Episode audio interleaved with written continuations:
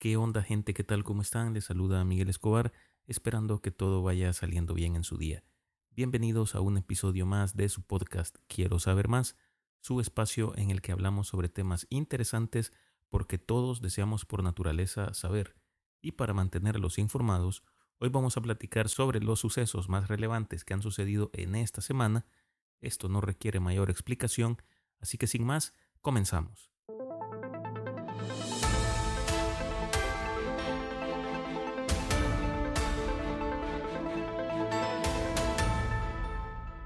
Banco Mundial sugiere no dolarizar la economía argentina.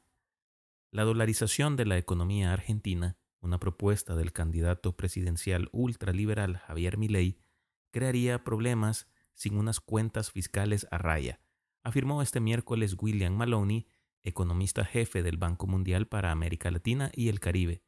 El experto también afirmó que generaría otras distorsiones y otros problemas, y es que el Banco de Desarrollo publicó este miércoles las últimas perspectivas de crecimiento para la región y estimó que Argentina, lejos de prosperar, decrecerá un aproximado del 2,5% este 2023, aunque en 2024 se espera que crezca un 2,8% y en 2025 el 3,3%.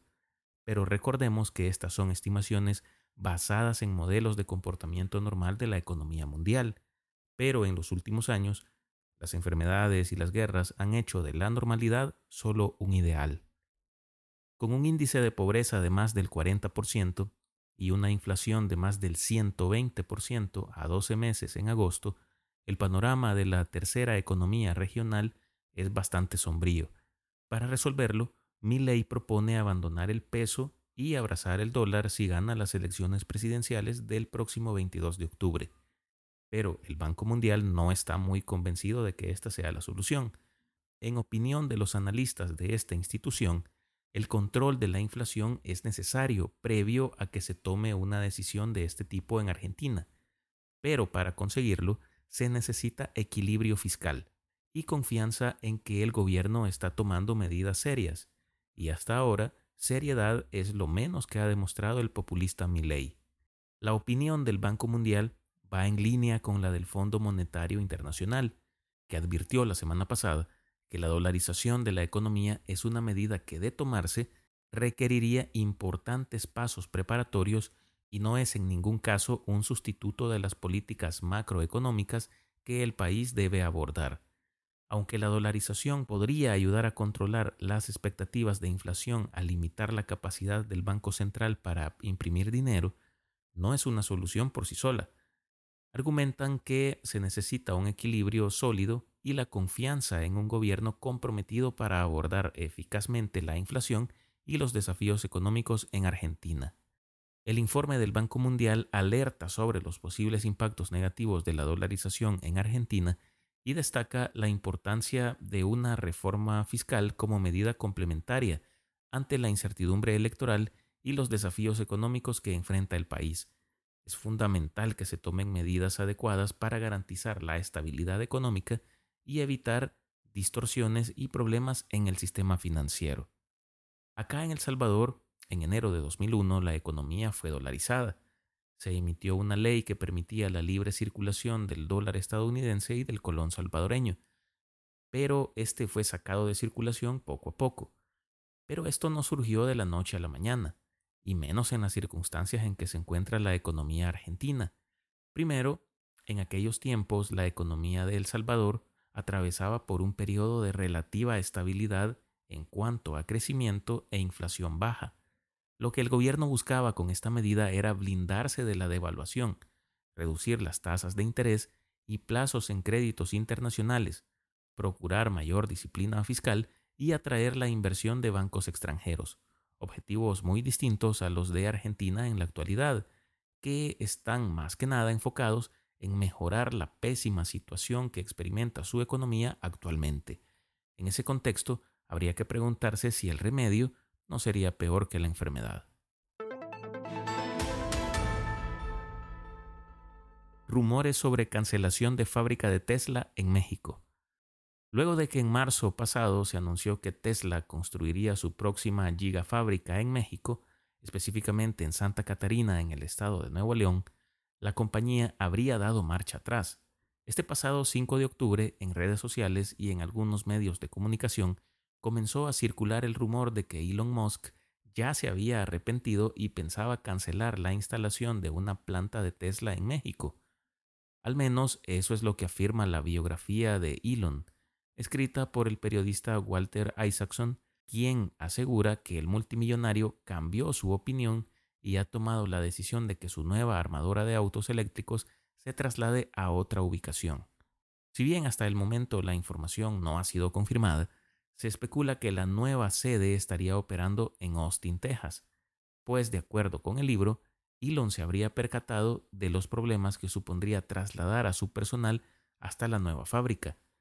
Asimismo, se contempla que otra de las razones por las que Tesla sigue dudando respecto a la apertura de la fábrica en territorio mexicano es debido a que la empresa sigue en espera de la aprobación de una serie de proyectos de infraestructura relacionados con la construcción de la planta, como por ejemplo la construcción de una línea de tren, accesos terrestres y una planta de tratamiento de agua, todos estos proyectos prometidos por el Estado de Nuevo León.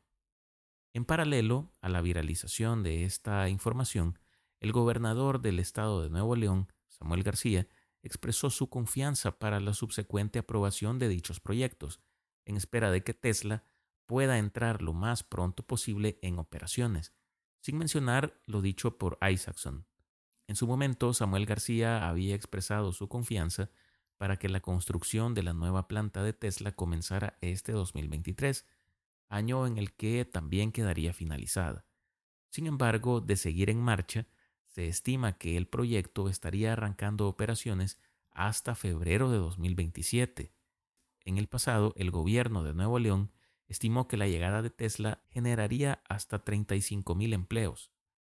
De momento, Elon Musk no ha hecho ningún anuncio oficial sobre su posible cambio de decisión, así que por ahora solo resta esperar para ver si existe anuncio oficial de las autoridades estatales o del empresario.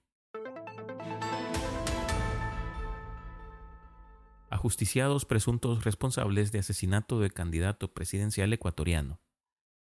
Un motín en la penitenciaría del litoral de Guayaquil en la tarde de este pasado viernes 6 de octubre terminó con la muerte de siete reclusos, de los cuales fueron identificados seis colombianos imputados por el homicidio de Fernando Villavicencio, candidato presidencial de ese país, asesinado el 9 de agosto de este año, a menos de dos semanas de que tuviera lugar la primera vuelta electoral, esto cuando salía de un mitin en el norte de la capital ecuatoriana en Quito. Por otro lado, las autoridades de Ecuador confirmaron el sábado 7 de octubre la muerte en, otro centro penal de un nuevo detenido relacionado con el asesinato del ex candidato y el Ministerio Público informó que dispuso el levantamiento del cadáver de un privado de libertad en la cárcel de El Inca, un centro penitenciario de Quito. La autoridad carcelaria informó en un comunicado que el detenido al igual que las seis víctimas mortales registradas el día anterior, estaban vinculados con el homicidio de Fernando Villavicencio. Se reportó que al parecer los reos que perdieron la vida en el motín fueron ahorcados.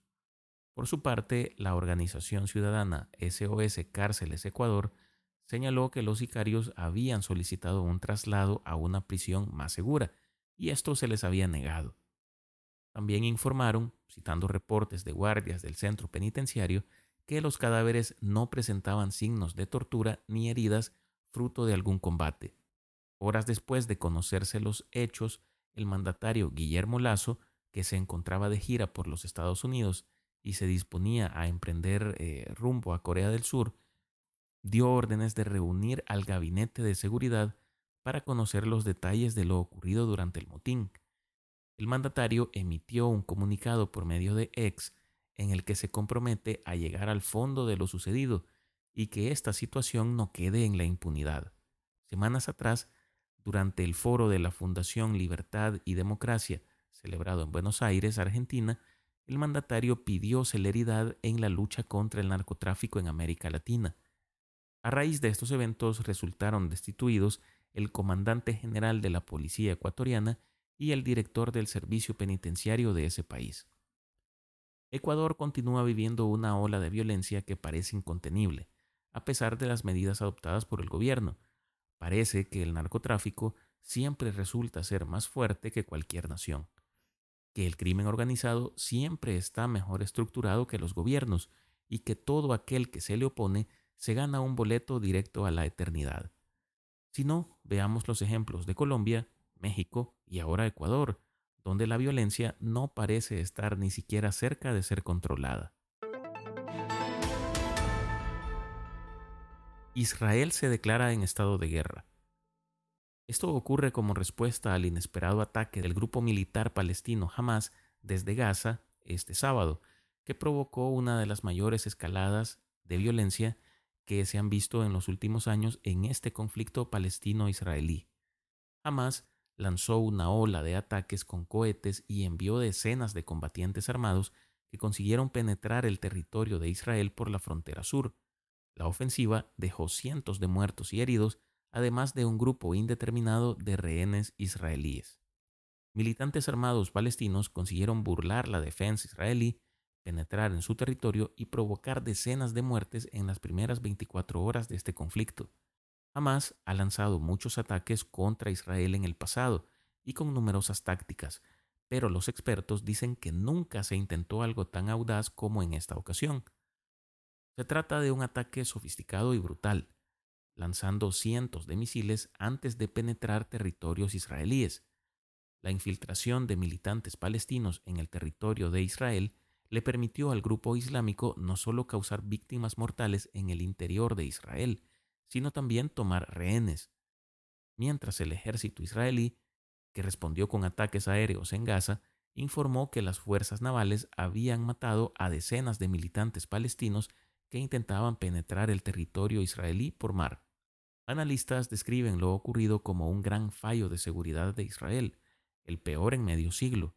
A pesar de su extensa red de inteligencia esparcida por todo el territorio palestino y países afines, jamás fue capaz de sorprender en secreto a los israelíes justo después de finalizar el Sukkot, una fiesta importante para el pueblo judío.